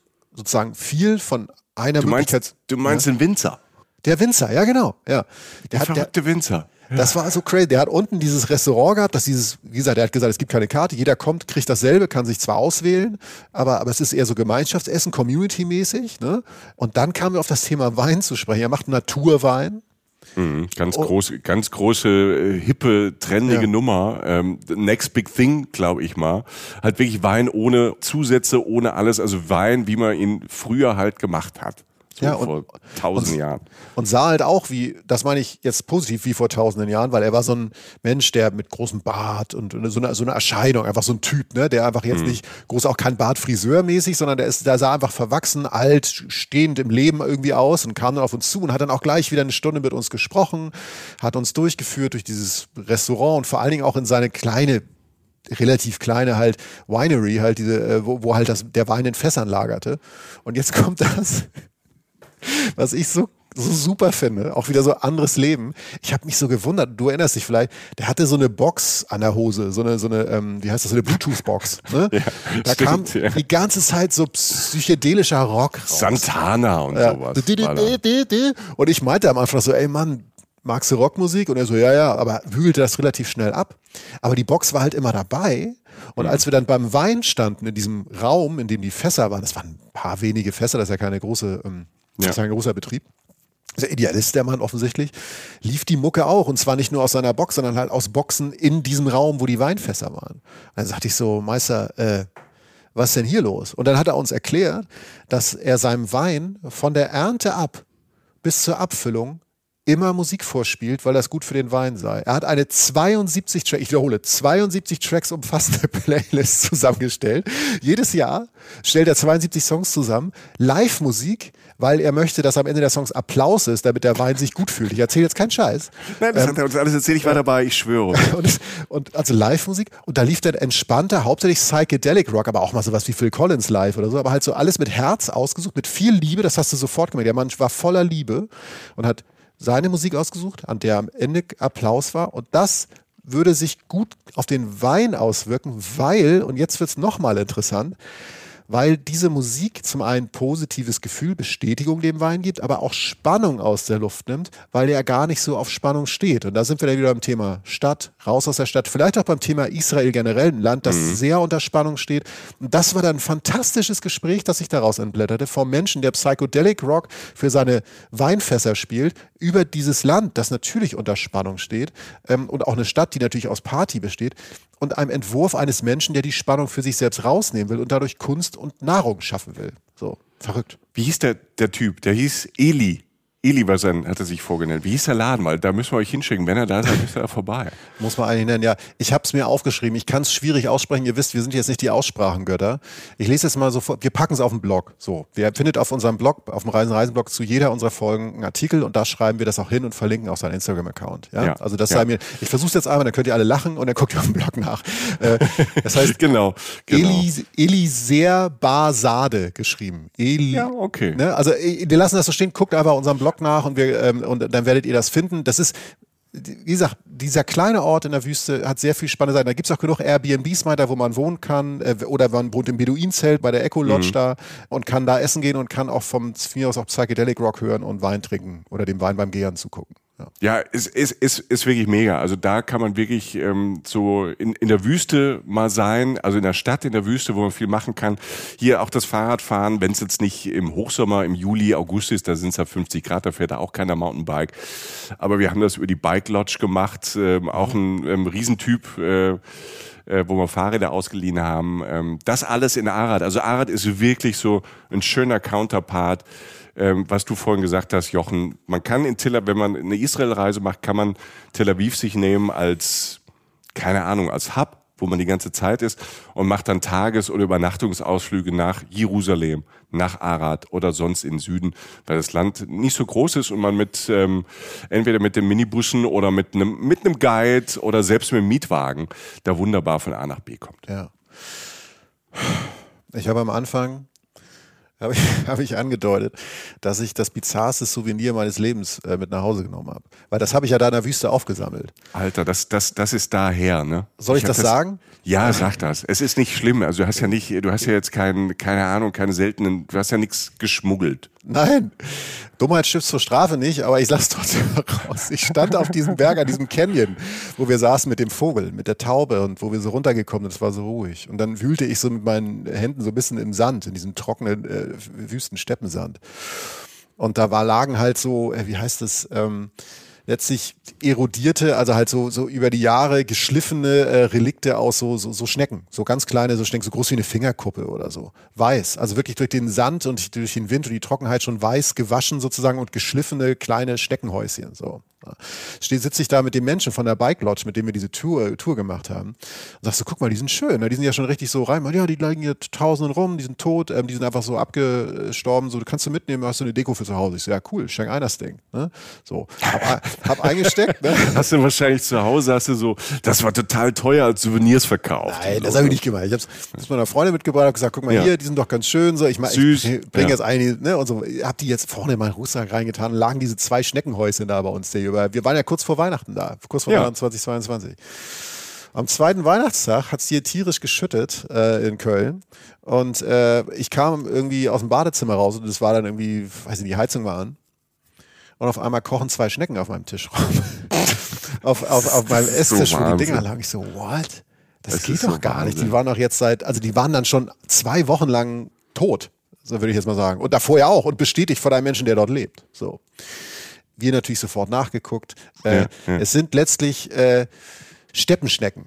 So, Steppenschnecken. So die Steppenschnecken leben in Felswüsten und Steppen, Verbreitungsgebiet halt rund um das Mittelmeer, unglaublich trockene Dinger und können halt extreme Trockenheit ertragen und können Monate, teilweise mehrere Jahre irgendwie in, in Trockenstarre überleben. Was der Kollege vor Ort nicht wusste, was ich nicht wusste, was ich sonst niemals gemacht hätte, wenn ich das gewusst hätte. Was aber dann passierte war, weil wir ja so tierlieb sind, wir haben denen sofort ein Terrarium gebaut, haben alles das nachgeguckt, so was die essen. Die ernähren sich so von so kleinen Algen und Flechten, haben wir dann besorgt. Und jetzt haben wir hier ein kleines Terrarium stehen, keine Sorge, abgeschlossen, es sind nur zwei und so. Und jetzt leben diese beiden Schnecken da. Und um der Sache noch eine Kirsche auf die Sahnetorte zu setzen, das war die Weihnachtszeit. Der, irgendwie liefen im linearen Fernsehen, lief gerade so nebenbei, lief irgendwie so eine Doku über das Alte Testament oder so. Da war eine Sage über Esau und David aus dem ersten Buch Mose, Altes Testament. So, wie nennen wir diese Schnecken? Diese Schnecken heißen jetzt Esau und David und wohnen bei mir zu Hause. Ja, herzlichen Glückwunsch. Ähm, es tut mir leid. Ähm, dem Nein, du musst dir gar nicht leid tun. Das ist, du hast ein bisschen Romantik einfach hier reingebracht in diesem Podcast. Also ja. das ist ja noch irgendwie auch so eine romantische, das ist ja wie so eine Disney-Geschichte, weißt du? Ja, weil, weil man wirklich, ich, hab, ich wusste es, ich, ich hätte das nicht getan, wenn ich es gewusst hätte. Jetzt, wo es so war, war es schön und sie leben hier wirklich, sie leben hier artgerecht und sehr glücklich, Esau und David. Und wir haben wirklich ein schönes, äh, wir haben jetzt zwei neue Mitbewohner sozusagen, die hier friedlich ihr Leben weiterleben können. Und jetzt aber übrigens auch schon längst wieder zu sind. Die machen jetzt wahrscheinlich wieder zwölf Jahre Pause. Die waren auch nur drei Tage wach oder so. Und jetzt sitzen die ja da am Stein. So. Esau und David. Ne? Ja. So, ich, ich in meinem Kopf, ne, wenn wir schon bei Gehirn sind, geht jetzt so los. Was sagen die zwei Schnecken zu sich, nachdem sie die Augen aufgemacht haben, denken, mein geil, endlich wieder zwei, drei Tage Wüste und wachen dann bei euch zu Hause auf. Ja, und sehen zum mich. Weihnachtsbaum und sehen ja. dich dann. Ja. Und sagen, ist das, ist das der Himmel? Ist das die Hölle? Man weiß es nicht. Ähm, lass schnell was futtern und dann legen wir uns wieder zwölf Jahre hin. Ja, sind wir die Auserwählten? Ich weiß es auch nicht. Also in dem Sinne ja. Ähm, gut, ich, ich kann nur sagen, ich, ich, ich habe ich hab jetzt gesagt, es, es, sind wunderschöne Tiere, sind auch ganz lieb und fühlen sich wohl und allen geht's gut so und, und äh, wie gesagt, also ja, äh, ja. also äh, was willst du machen, ne? Ja, machen? machst du nix. In, in Jaffa, der Katzen, Katzengeheimbund, der ist schon ja. auf Spionagetour und die überlegen schon, wie sie irgendwelche äh, Katzenspione nach äh, Köln zu dir schicken. Aber ja. schön. Großartig, Alter. Super ja. Geschichte, ne? Mega. Gehen wir mal. Oh, wir machen jetzt mal so langsam den Sack zu. Wir fahren mal zurück in die Stadt und. Äh, ich will aber noch, bevor man Sack zu machen, will ich ja noch den Strand. Ne? Ich muss ja, das meine ich. Ja, ich will am Strand. Ja, das auf jeden Fall, weil äh, du hast ja, äh, wie du sagtest, äh, den äh, einen der schönsten Sonnenuntergänge deines ähm, deines Reiselebens dort erlebt. Ja. ja. Also ich habe es ja ganz am Anfang gesagt. Es ist jetzt, es ist ein Stadtstrand mit ganz viel verschiedenen unterschiedlichen Abschnitten von Stränden. Ne? Also es gibt alles an Stränden, was ihr euch vorstellen könnt, in einer Stadt. Ne? Also es gibt den, es gibt zum Beispiel den Banana Beach. Da machen alle Picknick. Das ist so völlig le leger. Jeder hat seine Decke dabei und da wird sich gegenseitig ausgetauscht. Mega. Fand ich super. Alle sitzen da, irgendwie essen. Jedem ist scheißegal, wie er aussieht. Das ist super. Dann gibt's natürlich auch so den Nordau-Strand, heißt es, der religiöse Strand. Ne? Also den gibt's auch. Da Sonntag, Dienstag, Donnerstag Frauen, an den anderen Tagen die Männer. So. Ne? Also wird dann aufgeteilt. Dann gibt's den Hundestrand, dann gibt's auch den LGBT, den queeren Strand und dann gibt's den Freshman Beach. Das ist der einer von den zentralen äh, Stränden. Das ist so ein Strand, der hat auch so einen Bademeister Baywatch-Turm. Ne? Der ist so bunt angemalt. Ne? Wer, wer Baywatch kennt, das war so eine Serie aus den 90ern äh, mit äh, David Hasselhoff mit so Rettungsschwimmern und die hatten immer so ein, so ein Holzhaus am Strand und sowas sieht man auch in Kalifornien. So ein Häuschen haben die am Frishman Beach auch. Der ist aber mitten in der Stadt. Also wenn man, ähm, man guckt draußen aufs Meer und wenn man sich umdreht, guckt man auf... Ähm, Wolkenkratzer, man guckt aber auch auf so mittelgroße Gebäude, man guckt auf diese ähm, Strandpromenade und da bin ich hängen geblieben. Da gibt's so ein ähm, wunderschönes äh, Haus, was so in Pantone-Farben ist, was wirklich so dann die Farb ganz wie so eine Farbpalette gestrichen ist, so von gelb über hellblau bis orangefarben. Das sieht erstmal toll aus. Da sind dann auch schon die Volleyballnetze, da ist richtig viel los an diesem Freshman Beach und ähm, die Leute posen so ein bisschen. Da gibt es so ein paar Leute, die halt ähm, so Muskeltraining machen am Strand so abends. Und da dachte ich, ich setze mir, ja. ne? Und da dachte ich, ich setze mir dazu, vielleicht sehe ich irgendwo einen Schliemann, wie ja. er irgendwie so wie Rocky am Strand erstmal so äh, Sprints macht und dann so einarmige Liegestütze. So sieht's aus. Habe ich nicht gesehen. Ich habe nicht, wahrscheinlich war es an einem der, der vielen anderen Beaches, weil es gibt wirklich viele und für jeden Geschmack ein. Ich bin aber an diesem Frishman Beach mitten in der Stadt halt ähm, gelandet, wo mega viel los war. Und deshalb, es war vielleicht jetzt nicht der schönste Sonnenuntergang der Welt oder der romantischste, aber vielleicht der spannendste, weil du sitzt da, ich habe mich auf den Strand gesetzt, drumherum, die Leute spielen Volleyball, Beachwall, Leute laufen mit ihren Hunden vorbei, haben Drinks in der Hand, alte, junge in Badehose, in Badeanzügen. Die ersten ziehen sich schon so ein bisschen was drüber, weil es so kühler wird. Überall hast du so, so Gangs voller Möwen, die durch die Luft schwirren, die merken auch, irgendwie die Sonne geht unter, es passiert was, dann gehen die in ganzen Schwärmen, landen die auf dem Wasser, das Meer schlägt zu Wellen. Eigentlich soll man nicht äh, da abends schwimmen. Die Israelis tun es trotzdem. Ne, ist auch so ein bisschen Lebenseinstellung. Was da steht ein Schild. Jetzt gehe ich da schwimmen, weil ich schwimme in den Sonnenuntergang. Weiter hinten am Horizont siehst du Segelboote, kleine Schiffe. Die Sonne ist so kurz vorm Eintauchen, so, das ist der Moment, wo alles so gelb wird. Weißt du, so, es ist mhm. noch, ne, du hast noch nicht diese Röte, die gleich kommt, du weißt ja, was kommt, aber es, es ist schon gelb, der ganze Himmel ist gelb und es überträgt sich so auf die Stimmung. Ähm, die ersten Cocktails werden getrunken. Zwei Frauen in Laufsachen, ganz durchtrainiert, ähm, mit durchtrainierten Körpern laufen an dir vorbei. Ne? Die sprinten da, jeder Muskel äh, bewegt sich. Also eigentlich sind die nur Muskel.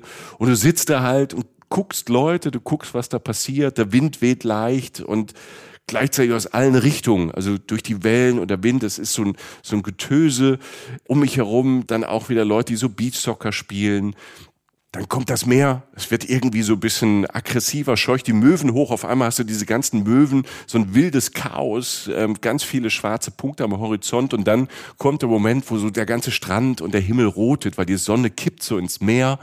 Und das ist so der Moment, wo all das so, so kurz, so ein kurz Moment so wie so anhält, weil die Menschen dann doch auch die, die Volleyball spielen oder die sich bewegen, kurz so rüber auf den Horizont gucken, wenn dieser rote Punkt da so ins Meer kippt und die Menschen dann ihre Sonnenbrillen abziehen, mal kurz sich ähm, so entspannen. Da entspannen sich auch die ganzen Tattoos auf den Rücken, auf den Armen, die ganzen Drachen-Tattoos, die man überall sieht.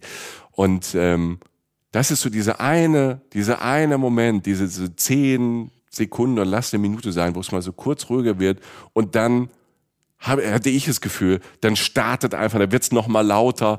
Das ist nämlich dann der Moment, die Sonne geht unter und dann sagt Tel Aviv nicht wie in anderen Städten, wow, jetzt gehen wir einen entspannten Abend. Nein, dann sagt Tel Aviv, hallo, jetzt beginnt die Nacht, jetzt geht's erst richtig los. Und du spürst den Vibe sofort da am Strand. Ne? Die Sonne wird dann erst wieder Zeuge sein, wenn die Party zu Ende ist. Und das ist dann nämlich zum Sonnenaufgang. Ja.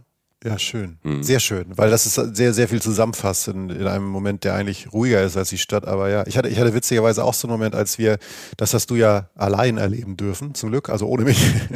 Äh, und ich hatte das in der Stadt auch, als, als ich aus, aus irgendeinem Gewusel, zwischen zwei riesigen Gewuseln war, stand ich auf einmal vor so einer Straßenmusikerin, die äh, nicht 20, 30, 40 war, sondern ich glaube 12, 13 oder so, so ein ganz kleines junges Mädchen, rote Haare an so einem Keyboard und hat Musik gespielt, so ein Lied vor so einem alten, verwitterten Haus mit ganz vielen schönen Graffitis drauf. Und allein was, ich stand da zwei Minuten, ich weiß es ganz genau, weil ich eine Minute gefilmt habe, weil mich das so irgendwie getroffen hat. Und da, was da allein an Leuten vorbeiging, waren ungefähr die, die du beschrieben hast. Also die Schönen, die Asketen, dann wieder so ein paar Religiöse, dann fuhr wieder einer vorbei und sonst was. Auch so, so ein Mini-Moment der Ruhe, in einem Bild, in einem Bild, was ich vor mir hatte, was an sich schon ziemlich bizarr war, worüber man schon lange sprechen könnte. Warum ist dieses Gebäude denn? Warum sieht das so aus? Warum sind da Graffitis drauf? Warum steht da eine politische Message? Warum ist die so jung? Warum macht die das? Warum hat die so ein Selbstbewusstsein? Warum gehen die Leute alle vorbei? Warum ist es so normal und warum ist es drumherum so laut und hier so leise? das irgendwie ist, ja, also es ist witzig, dass wir beide so zwei Momente hatten, mhm. die, in denen wir so kurz dann für uns witzigerweise standen und so dachten, das ist jetzt eigentlich fast ein Kontrast, aber irgendwie kann man da am ehesten den Kopf noch aufbauen um diese absolut einmalige Stadt. Ja, ja es ist eine einmalige Stadt. Ähm in einem einmaligen Land, das, äh, das, das scheint ja immer so durch, auch in unseren Erzählungen. Wir haben ja schon äh, darüber gesprochen, auch äh, im ersten Podcast über Jerusalem. Es ist ein Land voller Spannung, was aktuell, wir sind jetzt im Jahr 2023, ist diese Spannung gerade noch größer. Also diese Grundspannung immer mit, äh, mit Israel und äh, wie umgehen mit äh, den Palästinensern und ähm, das Sicherheitsaufkommen ist groß. Also man, man hat jetzt in Tel Aviv eigentlich, man, man fühlt sich im Land ja eh immer sicher, gerade als Reisender, Tourist. Das war jetzt beim zweiten Mal bei mir so. Und ich glaube, dir ging es auch so. Man, man sieht natürlich manchmal so ein bisschen martialische Polizei und Militär. Also dass man, ähm, wie wir als Deutsche sind es einfach nicht gewohnt, dass man manchmal Soldaten, Soldatinnen mit ähm, großen Gewehren mit Maschinenpistolen halt sieht, weil die Sicherheit ähm, drumherum, auch wenn man das viel nicht sieht, äh, Sicherheit ist immer on High Alert. Und ähm, jetzt gibt's ja auch in Israel eine neue Regierung. In dieser Regierung ähm, sitzen Parteien, die wirklich auch rechtsradikal sind und die jetzt nicht dafür da sind oder auch gar kein großes Interesse haben, zumindest nach ihrem Programm oder was, was im Vorfeld ähm, man so erlebt hat, ähm, einen versöhnlichen Weg zu einzugehen, diese Spannung zu entspannen, sondern ähm, vielleicht auch einen anderen Weg sehen. Aber das sind Teile dieser Regierung. Man muss jetzt erstmal abwarten, was da passiert. Wir waren, und das nur zum Schluss so ganz kurz, das können wir jedem nur empfehlen, wir waren ähm, im Paris Center in Tel Aviv. Der Name Peres äh, sagt euch vielleicht was. Shimon Peres, der war auch mehr, mehrfach in der, äh, in der Regierung, an der Regierung Israel. Nobelpreisträger, Friedensnobelpreisträger, der sich immer dafür eingesetzt hat, ähm, dass äh, Palästinenser und Juden Ne, dass es in Israel ein friedliches Miteinander gibt. Und ähm, das Paris Center ist quasi eine Stiftung, ein großes Haus, was ähm, ja, nach ihm, nicht nur nach ihm benannt ist, war seine Idee, das hat er mit gegründet. Und da geht es auf der einen Seite geht's um zu zeigen, wie innovativ Israel ist und auf der anderen Seite geht es äh, darum zu zeigen, egal wer politisch an der Macht ist, es gibt immer ähm, noch eine Zivilgesellschaft, die äh, großes Interesse daran hat, dass das Verhältnis zwischen Palästinenser und den anderen Israelis, dass es besser wird. Und es gibt ganz viele Programme, Initiativen und das war wirklich äh, beeindruckend und ähm, wir haben da ähm, beeindruckende Gespräche geführt und äh, was ich äh, sehr beeindruckend äh, bei der ganzen Sache fand, äh, wir haben dann äh, Typen getroffen, quasi wir hatten Glück, dass wir dann sogar den Leiter getroffen haben und äh, mit dem einfach so ein bisschen äh, sprechen konnten. Und äh, der dann auch äh, sagte, ja, gerade in solchen Phasen, die so bedrohlich wirken, wie vielleicht jetzt auch politisch bedrohlich, ist es wichtig, äh, das als Chance zu sehen, nicht aufzugeben und einfach weiter zu kämpfen für ein Miteinander, um Spannungen abzubauen. Und das macht dann wieder so ein bisschen Hoffnung und das zeigt aber auch, wie, ja, wie unterschiedlich dieses Land ist, wie gesellschaftlich unterschiedlich dieses Land ist, haben wir auch erlebt und du erlebst es auch draußen, wie unterschiedlich das ist, wie unterschiedlich die Menschen sind, die aus aller Welt dahin gekommen sind und die religiösen Spannungen da sind. Aber ähm, es ist gut zu beobachten und es ist halt wichtig und das ist wieder so ein Reisen, Reisen ja, so ein Reisen-Reisen-Moment oder so ein, so ein Re warum wir das machen, ist äh, mit all den Leuten da halt auch mal zu sprechen und uns ein eigenes Bild zu machen und ähm, durch das Reisen vielleicht auch weiter so ein bisschen an diese Hoffnung zu schrauben, dass es doch möglich ist, äh, diesen Planeten, diese Welt zu einem besseren Ort zu machen. Ja, genau. Ganz klassisch Reisen, Reisen sogar insofern, als dass all das, was wir beschrieben haben, die Mentalität und die Eigenschaften dieser Stadt natürlich auch dadurch begründet sind, dass es ein Land das äh, ist, das unter mehr Spannung steht, sage ich jetzt mal, als zum Beispiel Deutschland jetzt gerade, würde ich mal sagen. Ähm, also es ist, es, das hat alles miteinander zu tun. Das äh, nimmt interessante Wege. Es hat ähm, und ich finde es auch gut, jetzt diese Folge mit diesem Ort, mit diesem äh, Paris Center zu beenden, einfach weil es ähm, abseits von politischen Entwicklungen, die manchmal besser, manchmal schlechter sind, ähm, einfach auch jetzt den rein menschlichen Ansatz hat. Das ist ein Center für Frieden und Innovation. Da geht es darum, um gute Gedanken, um neue Ideen und vor allen Dingen auch, wie kann man diese teilweise unüberbrückbaren scheinen äh, Schluchten zwischen Menschengruppen einfach überwinden und friedlich miteinander leben. Und das wäre doch das Schönste. Äh, und das funktioniert vor allem, wenn man die Welt ein bisschen besser versteht. Und deshalb ist Israel zum einen ein sehr interessantes Reiseziel und zum anderen ist es einer der Gründe, warum es uns gibt. Und äh, ja, also das kann ich nur unterstreichen, was du gerade gesagt hast. Ja. Guck mal, wir schweigen uns nicht, ähm, nicht immer an, wenn wir unterwegs sind. Wir haben da viel drüber gesprochen und ja. ähm, haben auch natürlich überlegt, äh, wie viel wir darüber in diesen Folgen sprechen und äh, dachten, wir wollen es auf jeden Fall ansprechen, weil es gehört dazu. Und es gehört dazu, dass man sich damit auseinandersetzt. Und ähm, wenn man da reist, wird man damit ähm, wahrscheinlich sich auch auseinandersetzen müssen. Man, man muss nicht unbedingt, aber ähm, eigentlich gehört es äh, zu diesem Land äh, dazu. Bei all dem Spaß in Tel Aviv, den man haben kann. Es ist halt dann immer wieder doch äh, eine kleine Achterbahn und es gibt nicht nur eine Farbe und es gibt nicht nur schwarz und weiß und das äh, mag man in Israel sehr. Wir haben es aber sehr, sehr genossen, diesen Tel Aviv-Trip. Und ähm, ja, äh, nochmal zur Einordnung, wir waren Dezember da, das ist natürlich fantastisch, wenn im Dezember nochmal bei 25 Grad kurz vor Weihnachten äh, draußen frühstücken kannst, wie wir das gemacht haben. Äh, unser Shashuka und die ähm, Ex-Benedicta weggeballert haben, also mittags um eins zum Frühstück. Ähm, Brunch und Frühstück gibt's ja sehr, sehr lang. Also Dezember ist zum Beispiel eine tolle Zeit. Klar, gibt's da auch mal schlechte Tage. Da ist ja dann auch so Winter im Januar, Februar. Aber ich würde äh, vorschlagen, also Tel Aviv ist vor allem im Frühjahr, ich war einmal jetzt ähm, im Herbst da und ich war einmal im Mai da. Äh, da war Frühling. Also das, das sind so wunderbare Zeiten. Wer es heiß mag, Juli, August, da ballert's halt dann nochmal um die 40 Grad. Wer das mag, ist natürlich auch super. Du hast einen Strand und ähm, du hast genug zu machen. Aber so angenehm ähm, ist es wirklich im Herbst und im Frühjahr, finde ich. Ja, super Winter Escape in dem Sinne mhm. auch. Ja. Alright. Wir hoffen, es hat euch gefallen. Unser Ritt äh, durch und nach Tel Aviv und in die Wüste. Und wenn ihr noch nicht genug habt, uns noch nicht gehört habt, dass die, die Folge vor dieser Folge war die Folge zu Jerusalem, also auch Israel und einer auf eine ganz andere Art und Weise total abgefahrenen Stadt. Also wenn ihr mehr sehen wollt, dann guckt auf unsere Social Media Kanäle, Instagram, Facebook. Da haben wir Videos von unserem Trip, da haben wir Fotos, da habe ich äh, die Schnecken werde ich da vielleicht auch nochmal abbilden. Aber, ja, ich will äh, die Schnecken sehen, Alter. Ich hab, du hast mir die Schnecken, du hast davon erzählt, aber ich habe ähm, von den Schnecken habe ich ja nichts gesehen. Alter. Okay, Esau und Jakob, alles klar. Dann werde ich mal gucken, ob die nochmal vor die Kamera treten, ob sie jetzt in die zweieinhalb Jahrzehnte dauernde Starre getreten sind. Mal schauen.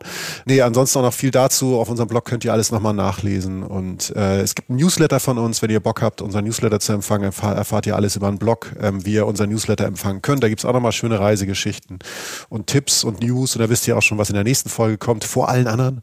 Und ja. ähm, da gibt's noch Infos zu unserem Buch, mit dem wir vielleicht schließen sollten. Denn das wird wirklich eins der Highlights dieses Jahr für uns alle, für die Reise-Reisengemeinde. Am 23. Februar erscheint das. Bestellt es gerne vor, dann bekommt ihr es genau an dem Tag, an dem es erscheint. Äh, und wir würden uns sehr freuen, wenn ihr das macht. Äh, da steckt sehr viel Liebe drin. So. Ja. Apropos Liebe, ich muss los. Äh, Shalom. äh, Shalom, Shalomchen. Ähm, vielen Dank fürs Zuhören, wie immer. Ähm, wir freuen uns über Feedback und äh, wir hoffen, ihr habt, wo auch immer ihr seid, wann ihr auch immer das hört, ihr habt eine gute Zeit. Ja. Bis bald, Leute. Adios. Adios. Reisen, Reisen. Der Podcast mit Jochen Schliemann und Michael Dietz.